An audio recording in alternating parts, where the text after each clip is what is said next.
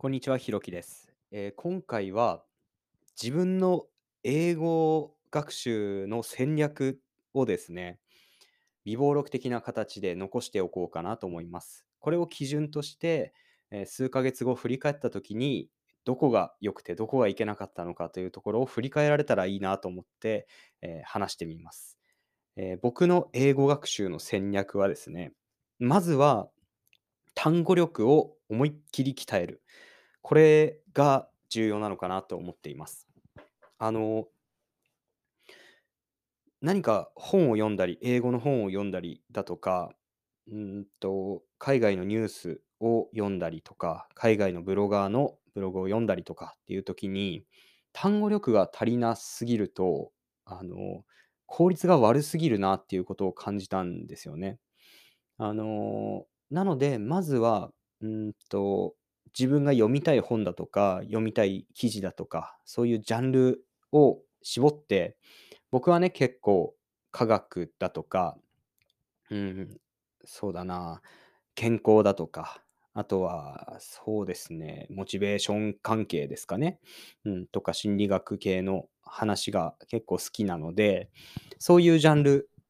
に絞って何記事もこう見てみるんですね。で、わからない単語にどんどんえチェックを入れていって、それを一気に調べて、えー単語帳を作る。で、ワードホリックという単語帳アプリですね。を使って、毎日、えー隙間時間を使って単語を耳で学習していくと。毎日繰り返すことで、多分1ヶ月くらいやれば、結構単語力は身につくかなと思っています。そして僕は文法がね、あの、ちょっとおぼつかないところがあるので、それに関しては、うんと、実践ロイヤル英文ロイヤル英文法という参考書を使って、えー学習していこうかなと思っています。これをですね、あの、20うんと20章ぐらいに分かれている本なのかな。その20章を1日1章ずつみたいな感じで、読んでいって、2、3ヶ月ですかね、えー続けていくと。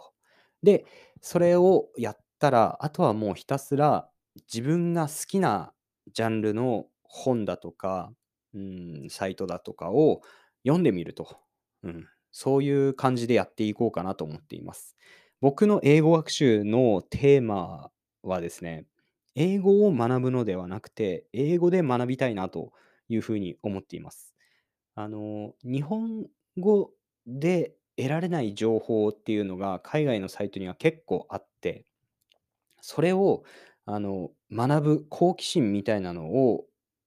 なんていうのかな、モチベーションの源泉にして、英語を学習していこうかなと。そうすることで、うん、一石二鳥というか、うん、効率よく、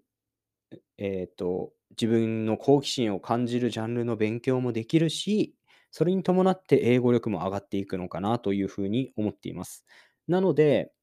まあ、英語を学習するっていうフェーズは、単語と、えー文法理解、そのあたりに絞っておいて、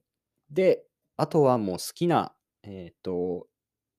ジャンルの勉強を英語ですると、そういう戦略にしていこうかなと思っています。あの、何かこう、